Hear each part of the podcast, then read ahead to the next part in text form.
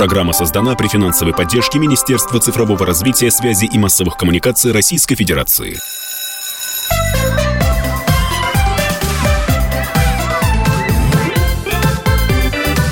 Родительский вопрос. Здравствуйте, наши уважаемые слушатели. Я Александр Милкус, родительский вопрос. И сегодня у меня очень важные, на мой взгляд, и для вас важные гости. Научные сотрудники Всероссийского научно-исследовательского института МВД Виктор Макаров и Елена Тимошина. А, и говорить мы будем на тему, на которую мы уже много раз говорили с психологами, с педагогами. И вот мне очень важно, что мы сейчас будем говорить с а, людьми, которые занимаются исследованием преступности в отношении детей. То есть говорить мы будем про то, что происходит у нас в цифровой среде и как она влияет на детей. Так, Елена Тимошина. Здравствуйте, уважаемые слушатели. Виктор Макаров. Здравствуйте. Скажите мне, пожалуйста, а, вот я в последнее время очень много читаю, занимаюсь, пытаюсь сам исследовать вот э, влияние цифровых технологий, информационных Э, коммуникационных всяких историй на, ну, понятно, что на подростков, на подростков, на детей и так далее. Вопрос, вот с вашей точки зрения, как меняется структура преступности в отношении детей в связи с развитием вот цифровых технологий? Что происходит? А, происходит то, что преступный мир очень тонко реагирует на эти изменения и использует развитие цифрового пространства в своих целях. Более того, преступники изощренно а, находят все новые и новые способы совершения преступления в отношении детей именно с учетом а, того, что появляются новые возможности, новые ресурсы. И здесь цифровое пространство можно рассмотреть именно как ресурс, как способ совершения многих преступлений. В 2022 году Потерпевшими от преступлений, совершенных с использованием информационно-телекоммуникационных технологий, стали 5327 несовершеннолетних. Среди них почти половина от тяжких и особо тяжких преступлений. А что, подождите, что значит пострадавшим? Какие тяжкие, особо тяжкие преступления могут быть связаны с интернетом? Ну, это и доведение, например, до самоубийства, да, это и преступления против половой неприкосновенности, половой свободы несовершеннолетних и другие преступления. То есть у нас э, преступления делятся по категориям. Ага. И в зависимости от срока, э, от максимального срока э, такого наказания, как лишение свободы, определяется категория преступления. То есть самое опасное, скажем говоря, грубо говоря. И как это происходит? Ловят в соцсетях, что ли? Да, именно так. То есть э, ловят люди, э, может быть, жалобы родителей, а, а, может быть, факт э, волонтеры очень активно сегодня занимаются в поисках деструктива и в поисках потерпевших. То есть они очень хорошо помогают сейчас активно государству, государственным органам в поиске вот преступников. Ну, конечно, это главное – это родители, взрослые люди, которые окружают ребенка, которые пишут заявления. Так, еще, еще какие-то цифры у нас есть? Только за 2020 и 2021 год Роскомнадзор внес в единый реестр запрещенной информации и удалил из информационно-телекоммуникационных сетей более 750 ссылок о нападениях на школы. То есть здесь мы говорим уже о преступлениях, которые связаны с насилием, связаны с незаконным оборотом оружия. Э, э, то есть речь идет, конечно, о так называемых сопутствующих или сопряженных преступлениях, когда совершается основное, а за ним уже тянутся последующие, когда происходит так называемая героизация таких э, персонажей. А это мы сейчас говорим про нападение на школы. Да, их на, и не только на школы, на колледжи было. Конечно, нападение. конечно, их популяризация. То есть мы должны э, исключить возможности такого тиражирования, которое выставляет таких, э, такие случаи и людей э, несовершен, ну, несовершеннолетних, совершивших преступления в каком-то свете, положительном свете. Это вот это самое, самое негативное в таких ссылках и в таких тиражированиях. Так, ну подождите, мы уже, мы уже все собрали вместе. На самом деле, значит, у нас э, какие есть основные преступления? Это против половой, да, как Неприкосновенности, неприкосновенности. половой свободы. Это, значит, э, когда какие-то, ну, видимо, взрослые, да, провоцируют детей на какие-то такие... Совершенно верно, да. да. А, это первое. Второе – это э, провокация каких-то действий, в частности, там, суицидов и тому подобное. Совершенно да? верно. Э, и третье, если мы уже говорим про серьезные вещи, это некая, я даже, я бы не сказал, вот героизация, я бы сказал, что все-таки ну, а, ну распространение ну... и интерес к вот таким вот всплескам, связанным с насилием в школе, это там, ну, нападением и так далее. Вы знаете, Александр, здесь вот э, четко надо понимать разницу между преступным деянием и а, неприступным, но тоже опасным, да, потому что вот, например, а, к преступным деяниям а, относятся, там, допустим, распространение идеологии терроризма и экстремизма. Экстремизм, терроризм, продажа наркотиков, распространение наркотиков, все, что связано с незаконным оборотом оружия, это уже преступные действия. Но действительно, вот чем опасен интернет, что не, не только преступления представляет угрозу для детей, для нравственности детей, но еще вот эти допреступные э, действия, которые неимоверно опасны. Они создают условия совершения преступления. То есть потихонечку э, детей уводя э, с правильной дороги, да, проще говоря. То есть формируя у них ложные идеалы, ложные ценности. А, очень много в интернете сегодня агрессивной информации. Детей учат быть агрессивными, жестокими. То есть, когда, например, ребенок попадает в какую-то группу, где говорят о том, что это хорошо, он, э, желая того или нет, начинает думать, что это хорошо. Даже если родители ему говорят, что нельзя, это плохо, это не, не нравственно, но он же вращается в этой среде, то есть, по сути дела, эта среда тот социум, э, через который он воспринимает эти нормы и правила жизни. Он думает, что ну раз 200 человек в этой группе или там тысячи человек так считают, значит, это нормально – значит, я, я не хочу быть не таким, как все. То есть ребенок, он ищет социального одобрения. Так устроена его психика. И он даже не понимает, что э, манипуляции происходят. Ведь большинство из этой группы могут быть ботами. А, мы продолжаем наш разговор. Напоминаю, что в студии научные сотрудники Всероссийского научно-исследовательского института МВД Виктор Макаров и Елена, Елена Тимошина, и Александр Милкус. И мы говорим про а, то, как выстраивать отношения в интернете, а, или там, как выстраивать отношения с нашими детьми, которые сидят в интернете. Мы остановились на том, на том что Елена рассказывала о том, как возникают группы, которые, в которые вовлекаются дети, группы с не очень порядочной, правильной идеологией. А, Елена, давайте мы продолжим, потому что очень хочется понять, а кто их создает? Это, это какая-то э, специальная деятельность, это какие-то люди? Или это вот такие же дети, которые просто пытаются найти одобрение, выделиться? Ну, как понятно, что подростку хочется выделиться чем-то если не очень хорошо учишься, значит, каким-то антисоциальным поведением. Насколько я понимаю, существует целая такая индустрия, или не индустрия, но, в общем, э, ну, развернутая сеть людей или администраторов, да, которые, людей, вот, э, работающих, связанных с э, такими же сетями, мессенджерами, которые занимаются такой деятельностью продуманно. Да, Александр, вы полностью правы, но здесь есть несколько направлений. А, первое направление, а, может быть, менее опасное, но от этого эм, все равно не значит, что мы не должны этому противодействовать. Да? Это когда люди просто самоутверждаются за счет кого-то. То есть это может быть и подросток, это может быть и взрослый человек, а, например, тот же маньяк. Ему приятно иметь власть над людьми, над сознанием человека. И вот он с помощью создания таких групп сам утверждает свою личность. У него в жизни, может быть, ничего не получается, и много проблем, он вообще угу. там какой-нибудь не очень успешный человек. А здесь он видит, как э, реагируют на его посты, а, как дети меняются, как они готовы там что-то совершить нехорошее, и он понимает, что это он, он в центре этой паутины, да, он может управлять людьми. Это удовольствие для извращенцев. А, есть еще и правильно, как вы говорите, другое направление. Это организованная преступная деятельность. Причем чаще всего а, связаны между собой многие направления. Если мы говорим, например, что это группа, а, касающаяся вовлечения детей в наркотики, в потребление, в продажу, они чаще всего связаны с другой деятельностью. Ну, например, что значит другой? Ну, например, скажем, кто употребляет наркотики, кто продает наркотики. А, их же определенно в сеть вносят, да, то есть их в список включают тех людей, которых можно использовать в другой преступной деятельности. Например, против государства, да, выводить на митинги, либо продажа наркотиков, либо еще какая-то запрещенная деятельность. То есть это а, ребенка... то есть это, я понял. Да. То есть это вот люди, которыми можно подростки, да, да, да, которыми можно манипулировать. Совершенно Сегодня верно. Ты э, там просто что-то сделал не очень хорошее, да, а потихонечку, потихонечку, потихонечку можно тебя вывести и на такую хорошую кривую дорожку. Вы очень тонко подметили. Ну, просто вот в воду глядите, потому что это один из самых а, первейших методов работы с молодежью, такой инструмент а, вовлечения. Первое – отдаление от родителей.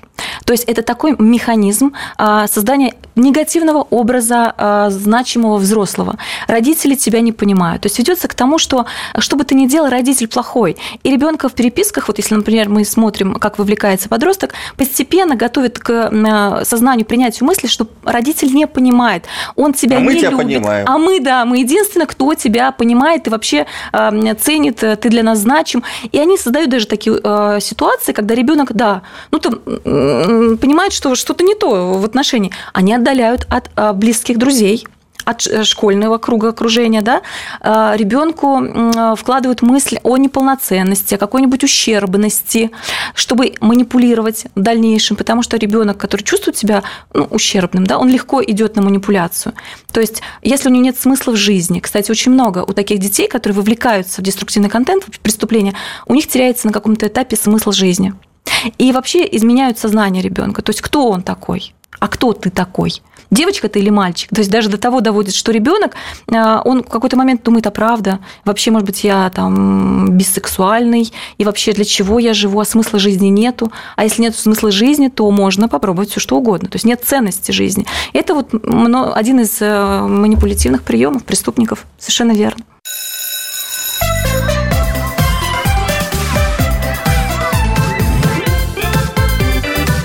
Родительский вопрос.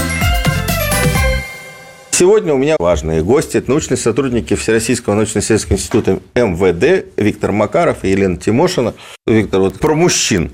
Вот раньше же все равно ну, были такие истории. То есть мы, мы росли во дворах. И во дворах были компании.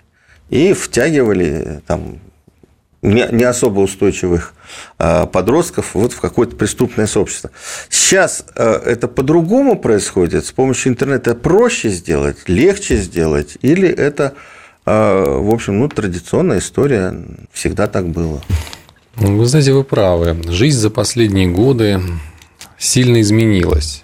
И интернет, и вообще цифровая среда, используя в своих алгоритмах какие-то простые, понятные большинству людей шаблоны или алгоритмы, она понятна большинству несовершеннолетних. И с легкостью такая среда может увлечь их за собой.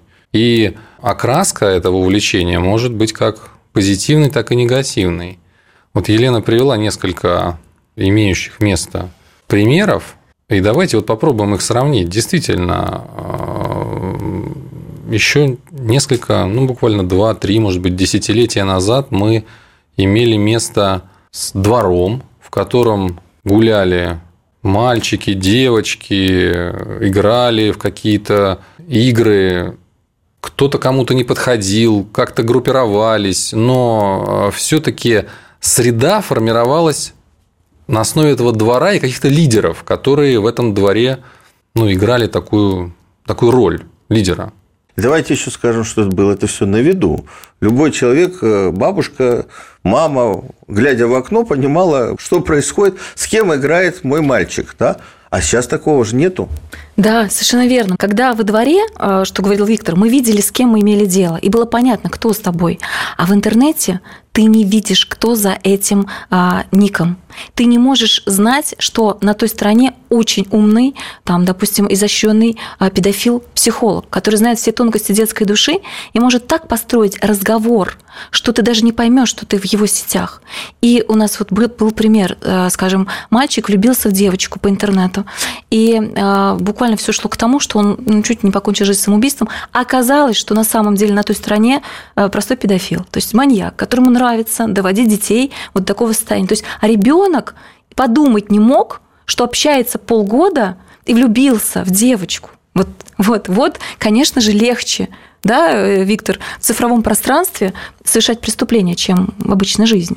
Хорошо, давайте тогда обсудим, а что делать. Вот смотрите, а, есть такая э, фраза, выражение, особенно бабушки, дедушки говорят, да и родители. Ну что, он живет в интернете, он лучше нас разбирается, ну, когда про детей говорят, особенно там детей уже 10-12 лет, которые, такая фраза, да, он родился с гаджетом в руке. Мы горди... Есть семьи, где гордятся, что ребенок там в 5 лет сам настраивает телефон. Он еще читать не умеет, но он умеет э, там, скачивать программы, устанавливать программы, э, набирать код на телефоне и, тому подобное. Но давайте объясним родителям, что э, гордиться тут нечем. И это, ваш ребенок э, это, обладает такими навыками, которые, в общем-то, наверное, э, там, в младшем подростковом возрасте или там, в младшем детском возрасте, наверное, не очень нужны. Но нужно признаться, что родителям ведь это удобно. Ребенок, находящийся дома, держащий в руках гаджет или сидящий за столом, э, на котором стоит монитор компьютера, всегда под присмотром, на виду. И создаю, у родителей создается иллюзия контроля над этим ребенком. Он никуда не может залезть, получить травму, зайти за угол, выйти из-под э, визуального контроля. И родители думают, что это и есть такое нормальное, гармоничное воспитание, которое позволит им и дальше контролировать такого ребенка. А на самом деле за вот эту кажущуюся, за, за, этот, э, за этот период времени кажущегося контроля ребенок может отдалиться настолько, что родители его, его могут э, ну, практически потерять. Не в физическом, а совсем в другом э, плане. Они могут потерять с ним общий язык, они могут потерять влияние на него. Потому что это влияние будут оказывать а, те силы, те а, лица, не обязательно его сверстники, которые общаются с ним а, по сети. Я полностью согласна, что это действительно страшнейшая иллюзия. Почему? Потому что доверить ребенку интернет, телефон, смартфон Э, с выходом, с возможностью выхода в социальную сеть, в мессенджеры, это все равно, что ребенка одного отправить в другой город. Вот родитель может представить, что он возьмет ребенка, отправит в другой город на самолете, на поезде. И как ребенок там будет? Непонятно. Вот так же и тут.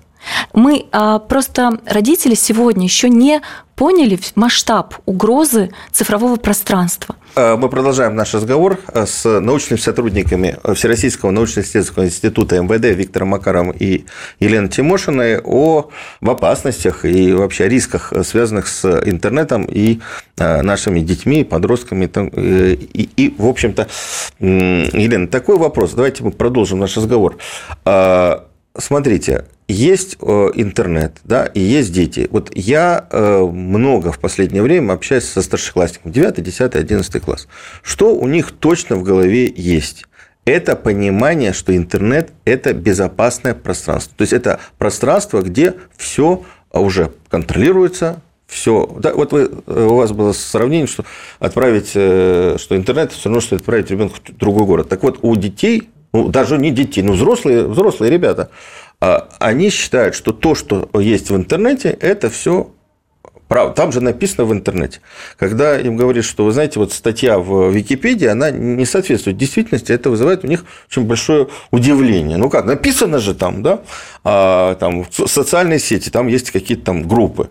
Ну, там же все нормально, все контролируется так далее. Для них представление э, в их голове интернет это является безопасным пространством. Как им объяснить, как им донести, что так же, как вы выходите на улицу, и улица далеко не всегда безопасна, да, так и интернет, а интернет, наверное, еще более э, небезопасен.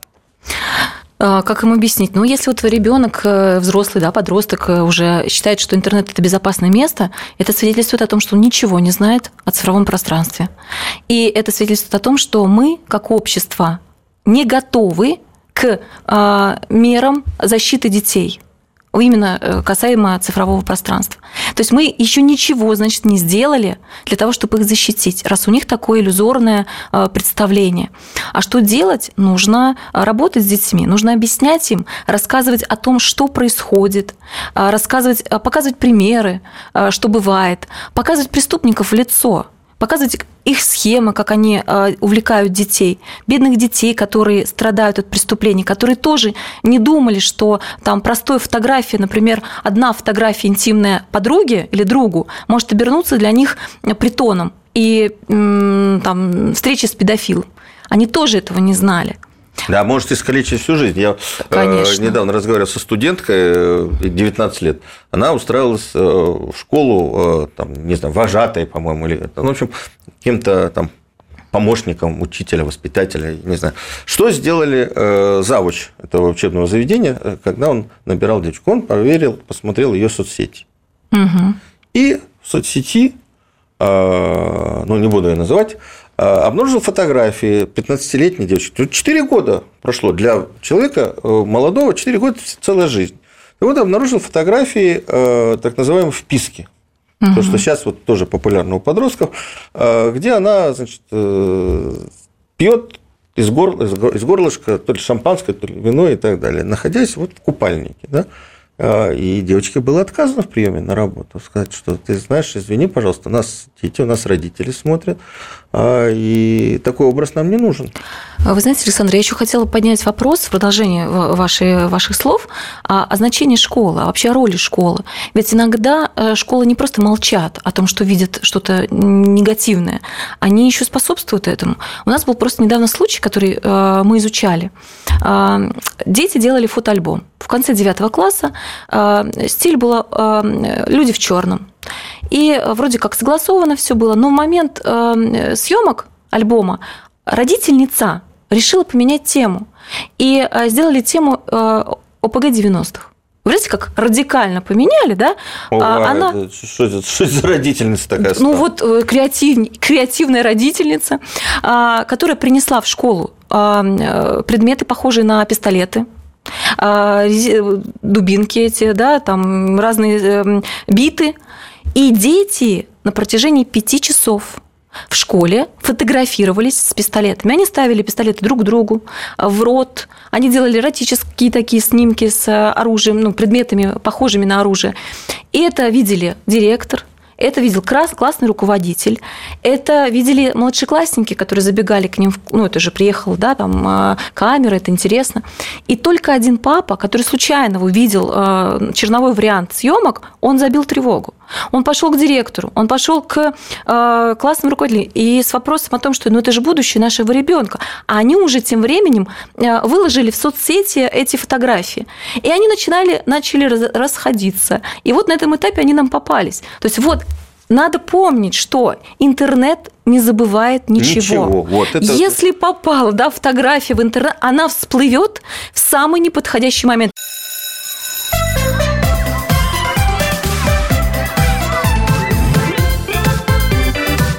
Родительский вопрос. Сегодня у меня важные гости. Это научные сотрудники Всероссийского научно-исследовательского института МВД Виктор Макаров и Елена Тимошина. Дети должны понимать ответственность, которая возлагает... Сначала родители должны понимать. Да, сначала родители, потому что видите, как получается. И родители, и педагоги, и даже директор школы, они а, сказали, а в этом нет ничего страшного. Ну, подумаешь, пофотографировались, забывая, что сегодня новые условия. Мы живем в другом мире, где оставляем постоянно за собой цифровой след. Мы следим, и этот след нельзя стереть. Вот это очень важно помнить. И школе нужно быть тоже менять свое отношение к таким вещам, быть более вним бдительным, а, потому что дети, а, ведь школа первая иногда замечает, когда а, ребенок столкнулся с кибербуллингом, то есть травлей в социальных сетях. И понимает это даже педагог быстрее, чем родитель. Но что они делают?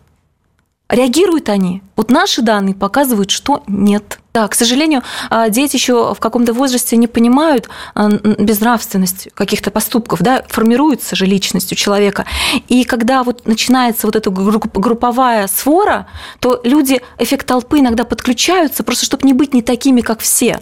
В, эти, в этой ситуации детям надо объяснять, что если вы в социальной сети увидели факт травли, нужно объединиться с другими деть, ну, участниками и вступиться.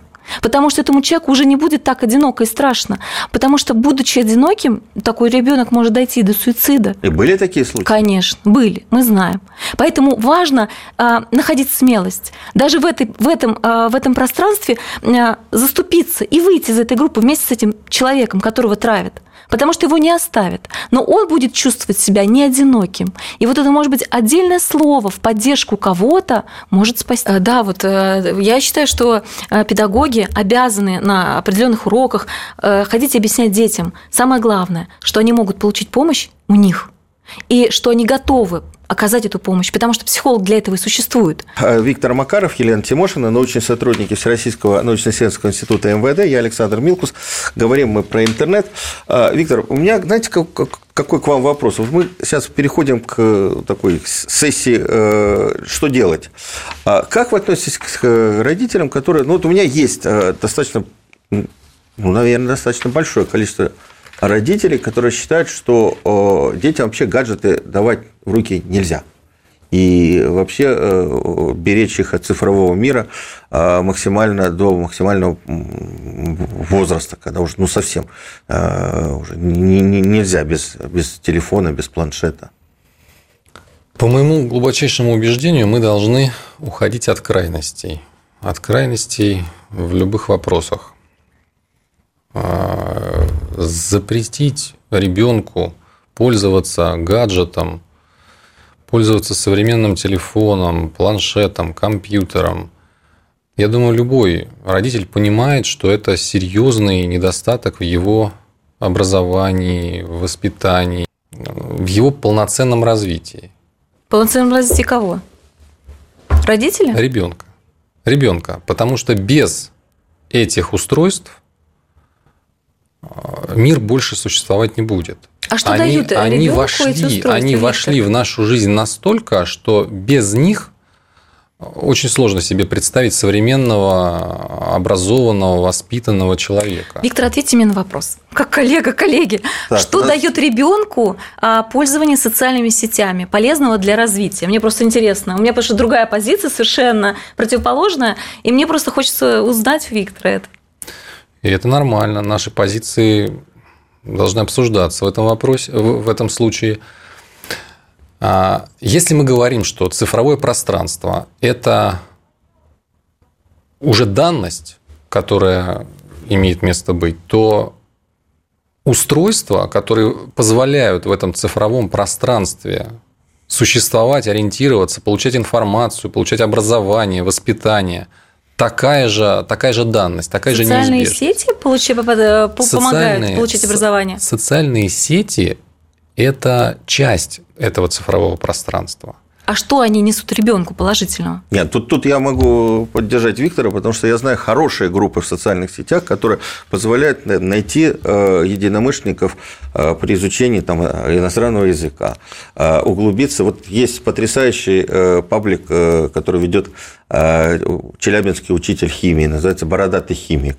Там множество ребят, которые э, увлекаются и которых он привлек э, к изучению химии на продвинутом уровне. А очень интересно, очень весело. А вот у меня другое вообще мнение, категорически противоположное, диаметрально противоположное. Почему? Потому что даже за три хороших группы в социальных сетях я бы не рискнула ребенка отпускать вот это в плавание в неизвестности. Давайте посмотрим такую программу, как родительский контроль. Вот как она работает.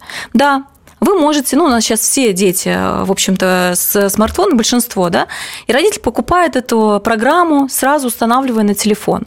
И она позволяет блокировать что? Приложение.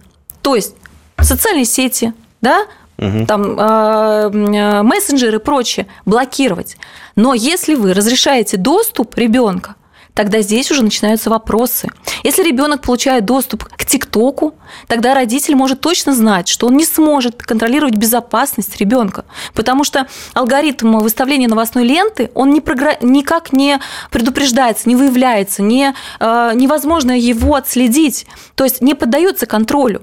То же самое в Телеграм. Телеграм создан изначально для передачи такой информации, которую никто не обнаружит. То есть в Телеграме есть такие множество ухищрений, э, в том числе секретные чаты. Ни одна программа родительского контроля не может выявить информацию, следовательно, нельзя предупредить ее. То же самое с WhatsApp. Как э, родительская программа родительского контроля будет работать? То же самое с социальными сетями. Да, группы видят деструктивные, но контент в группах – а, не может обнаружить полностью. Если это в группу выложена э, информация в открытую, на открытой страничке, тогда мониторить может. А если это личные сообщения, если это видео, если это картинки, если это комментарий. Хорошо, что делать тогда? Я... Запретить, вот я тоже считаю, что запретить бесполезно, потому что любой запретный плод, он более сладок. Значит, они будут где-то находить... Ну, я могу сказать по своим друзьям. Э, там, несколько лет назад сын от моих приятелей, он увлекся там, компьютерными играми. С утра до вечера играл. Значит, ему запретили, компьютер забрали и так далее, и так далее. Что начал делать ребенок? Ребенок начал ходить в компьютерный клуб. Денег ему родители не давали. Значит, он начал где-то сшибать деньги для того, чтобы в этот клуб пойти. Александр, а ответьте мне на, на вопрос. Каким образом он начал, почему он начал ходить в этот клуб? Потому что дома у него не было компьютера. Потому что у него была сформирована зависимость игровая.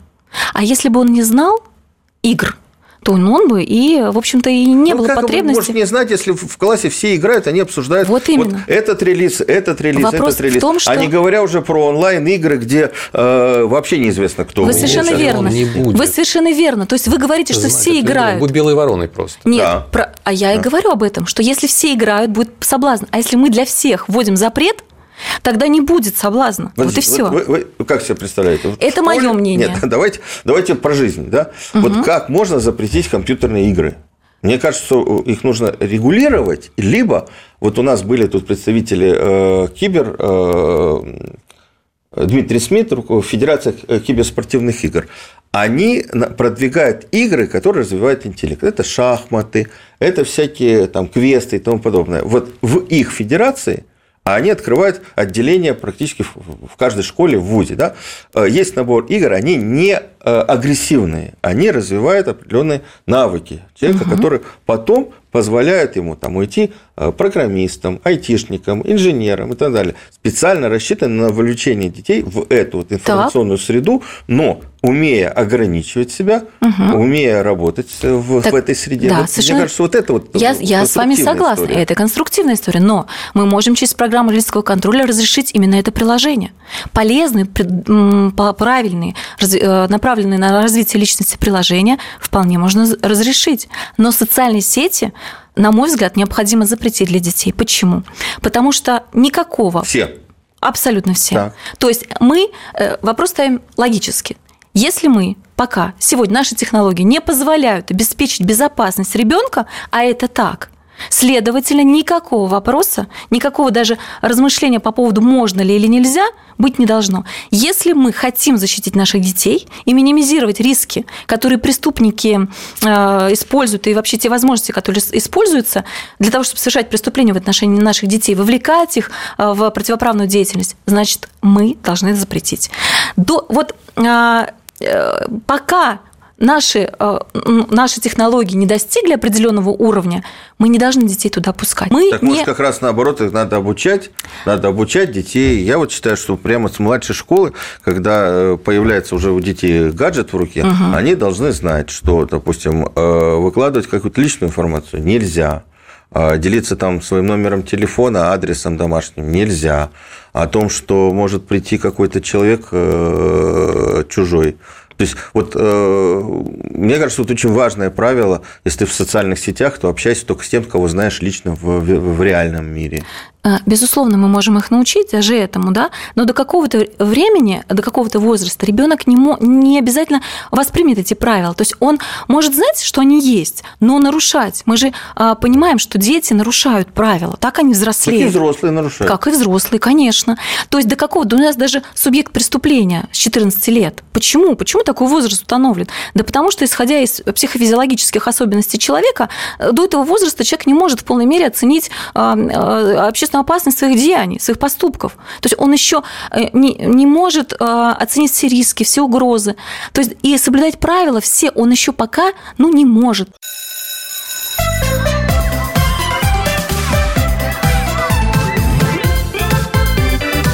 Родительский вопрос. Сегодня у меня научные сотрудники Всероссийского научно-исследовательского института МВД Виктор Макаров и Елена Тимошина. Кроме того, есть же разные механизмы вовлечения. Дело не только в правилах, в том, что он их знает или не знает. Очень часто преступники используют такой метод, как а, а, высылка ссылок просто. То есть ребенку там в ТикТок или еще где-то попадается ссылка, и он по ней переходит. И он там видит такое, что вызывает у него интерес – Особенно это часто касается а, сексуальной тематики. И ребенку он этого никогда не видел. То есть это совершенно, ну, как бы, да, естественно, интерес, и он начинает идти дальше, дальше, а пойдя только по одной ссылке, он начинает получать их больше. То есть геометрической прогрессии. И он начинает все глубже, глубже выходить. Я, а, то есть входить в этот деструктив. Я вам расскажу один пример который будет очень ярко демонстрировать, почему я против этого. Потому что я пропустила через себя вот эти истории, я видела их, и для меня э, однозначно, другого варианта просто быть не может. Один рассказывал психиатр, про ребенка случай, когда ребенок поступил к нему э, в возрасте 9 лет с диагнозом нежизнеспособен. А что способствовало этому? 8 лет папа купил смартфон. Причем ребенок пользовался исключительно под присмотром взрослых. Абсолютно. То есть у него мама была в декрете со вторым э, ребенком, и мама наблюдала. То есть больше часа не давали ребенку в день пользоваться. Но ребенку раз пришла смс ой, э, ссылка, он пришел по ней и увидел такое, что увлекло его настолько сильно, что он понял, что маме это показывать нельзя. И когда мама подходила к нему, говорила, что ты ну, делаешь, сыночек? Да вот мультики смотрю. Ну, смотри. То есть какие-то 15 минут, может быть, 20 из этого часа мама не видела, не контролировала. Но спустя год ребенок погрузился на такой уровень деструктивной а, информации, столько много увидел, что сегодня с ним не знают, что делать. Не знают, как его вообще социализировать, как он будет жить дальше. Ребенок э, стал э, чуть не убил отца, чуть не изнасиловал сестренку, маму свою, да. То есть что делать с этим ребенком непонятно. Нет таких у нас программ. То есть он не преступник. Мы не можем его изолировать от общества. Но по факту Слушайте, ну, мы обязаны случае, это сделать. Вот, вот, Елена, готов вам возразить. Мне кажется, что по факту а, мы просто имеем э, дело с ребенком, у которого есть психиатрические некие отклонения, которых... У него не было отклонений, Александр. Ну, Дело в том, что... их, их спровоцировали Но были вещи. явно предпосылки, Подождите, хорошо. Которые, которые были усугублены, усилены вот этим деструктивом, с которым он столкнулся а, в сети. Что я еще хотел бы сказать? Никогда, ни в какие времена, еще до появления социальных сетей, цифрового пространства, мы, как родители, не могли обеспечить абсолютную безопасность ребенка. И никогда этого не будет. Почему же мы сейчас а, предъявляем столь серьезные, жесткие требования к этому цифровому пространству? Да, мы констатируем, что оно небезопасно и оно не будет безопасным. Мы должны стремиться выработать такие правила, такие алгоритмы, которые а, уровень этой безопасности выведут на такой уровень, который был бы социально терпимым. Ведь вот этот термин употребляется, когда мы говорим о процессах, происходящих э, в преступности? А на мой взгляд, э, жизнь любого ребенка заслуживает того, чтобы защищать, оберегать. И э, ни один ребенок, даже если вот он склонен к чему-то, да, если есть возможность остановить этот негативный процесс, мы должны приложить все усилия и должны стремиться обеспечить безопасность всех детей. Абсолютно. Без разницы, какой там у него диагноз. Был он... Любой человек может не стать преступником в хороших в социальном окружении, при должном э, оберегании его, при должном воспитании. И мы должны к этому стремиться. Да, конечно, идеал может быть трудно достижим, но мы должны к этому идти. И именно это должен быть наш флаг, в хорошем смысле слова, который мы должны нести. И я это говорю и как мать, и как э, криминолог, и как сотрудник э, органов внутренних дел. То есть для меня другого пути нет. А вот Александр еще задал вопрос, на который я тоже хотела бы ответить. Какие признаки? по которым да, родитель может выявить да, процессы какие-то негативные. То, что с ребенком что-то не то. Да, да, я бы хотела вот тоже поговорить про эти признаки. Некоторые из этих признаков, они а, самостоятельно заслуживают а, внимания, а некоторые в совокупности. Я их просто вот назову, Давай. но в какой-то ситуации, может быть, какой-то более а, значимый, да, где-то надо их, чтобы их было несколько, чтобы, в общем-то, обеспокоиться. Ну, во-первых, это повышенная раздражительность. Она свойственна переходному возрасту. Она может быть просто как результат гормонов, да, вот перестройки организмов, может быть. Следующий признак – это разлад отношений с родителями. Когда ребенок просто перестает воспринимать родителя, перестает а, делиться с ним какими-то секретами, обсуждать э, свои проблемы, а, доверять родителям, да, вообще не идет на, а если он уже вообще не идет на контакт, это основание задуматься и повести его к психологу. Обязательно. Хорошие психологи помогают наладить отношения, либо выявить проблему. Может быть, у ребенка такая травма, которая просто незамечена осталась тем же самым травлей, да, и родитель просто просмотрел, а у ребенка уже там серьезные проблемы. Затем нарушение сна и питания. Очень часто, э, когда ребенок не спит, это, ну, это бывает, конечно, какие-то там тоже гормональные э, вопросы, но, возможно, его уже обрабатывают, и, э, как правило, по ночам деструктивные группы активно воздействуют на ребенка. То есть они заставляют выходить ребенка в эфир, в общение, чтобы у ребенка нарушить сон. Потому что сон э, влияет на самочувствие, на психику, и тогда ну ребенок... и родители в это время не видят. И родители не видят, да, совершенно верно. И ребенок больше подвержен манипуляциям различным. Вот. Следующее это одиночество. То есть ребенок перестал общаться с друзьями. То есть он чувствует себя одиноким. Он говорит о том, что никто его не понимает, что ему плохо, э, что вот он э, оторван, не видит смысла жизни, не видит цели жизни. Повышенная утомляемость да, резкая смена настроения. Вот сейчас ребенок смеялся, а потом в какой-то момент он начал э, чуть ли не плакать, да, или там у него стеклянные глаза, он не знает, то, то есть резко агрессивен становится. Непонятно почему родителю, да, это тоже может быть гормоны, а может быть и нет. А затем а, постоянное, вот, э, конечно, хождение в сети, в цифровом пространстве, когда ребенок погружен а, больше, чем в реальную жизнь. Когда у него мало интересов в реальной жизни, зато очень много интересов там. Это уже ненормально, это серьезный перекос. А, особый, особый такой момент, на который следует обратить внимание, это когда ребенок входит а, в социальные сети или там мессенджеры, неважно, а, утром на стыке ночи и утра. Вот в это время а, чаще всего, да, по нашим данным, такие деструктивные группы работают с ребенком и заставляют в том числе группы смерти именно в это время у них выход в сеанс, да, сеанс связи. Затем резкая смена взглядов а ребенок э, э, очень сильно изменился. То есть, если э, он относился к какому, каким-то вопросам по одному, например, вот он положительно считал, относился к президенту нашему, а тут резко начал заявлять о том, что нет, политика его неверная, да, там что-то он не так делает, это вопрос задуматься. Значит, с ребенком ведется на той стороне серьезная работа антигосударственного направления. То есть родитель обязан посмотреть, что у него в сети, что он, э, чем он занимается. А, затем э, резко э, странные высказывания да, ребенка тоже который не входит э, в обычное понимание, то есть что, что задевает родителя, что, э, например, ребенок говорит, мама, я не знаю, кто я, девочка или мальчик, да, то есть с чего у ребенка такое вдруг, это тоже может быть показатель, что ребенком, с ребенком работают деструктивные вот эти вот группы. Вот, а изменение одежды, внешнего вида, то есть ребенок э, начал носить депрессивное, черные вещи, исключительно черные. Опять же, это не, не всегда показатель, это просто дополнение к комплексу других. Например, ребенок резко пропадает из дома. а, э, скажем, э, гуляет там по заброшенным стройкам, по каким-то там на опасные какие-то занятия у него появились, да, а, и self-harm, то есть когда ребенок наносит себе повреждения.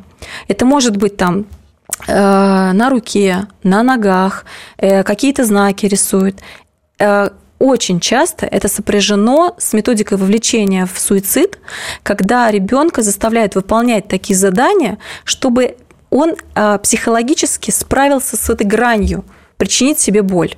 То есть это способ э, ну, вот психологического ну, адаптирования к боли самому себе, причинить боль самому себе. Сможешь самому себе, сможешь кому-то другому. Да?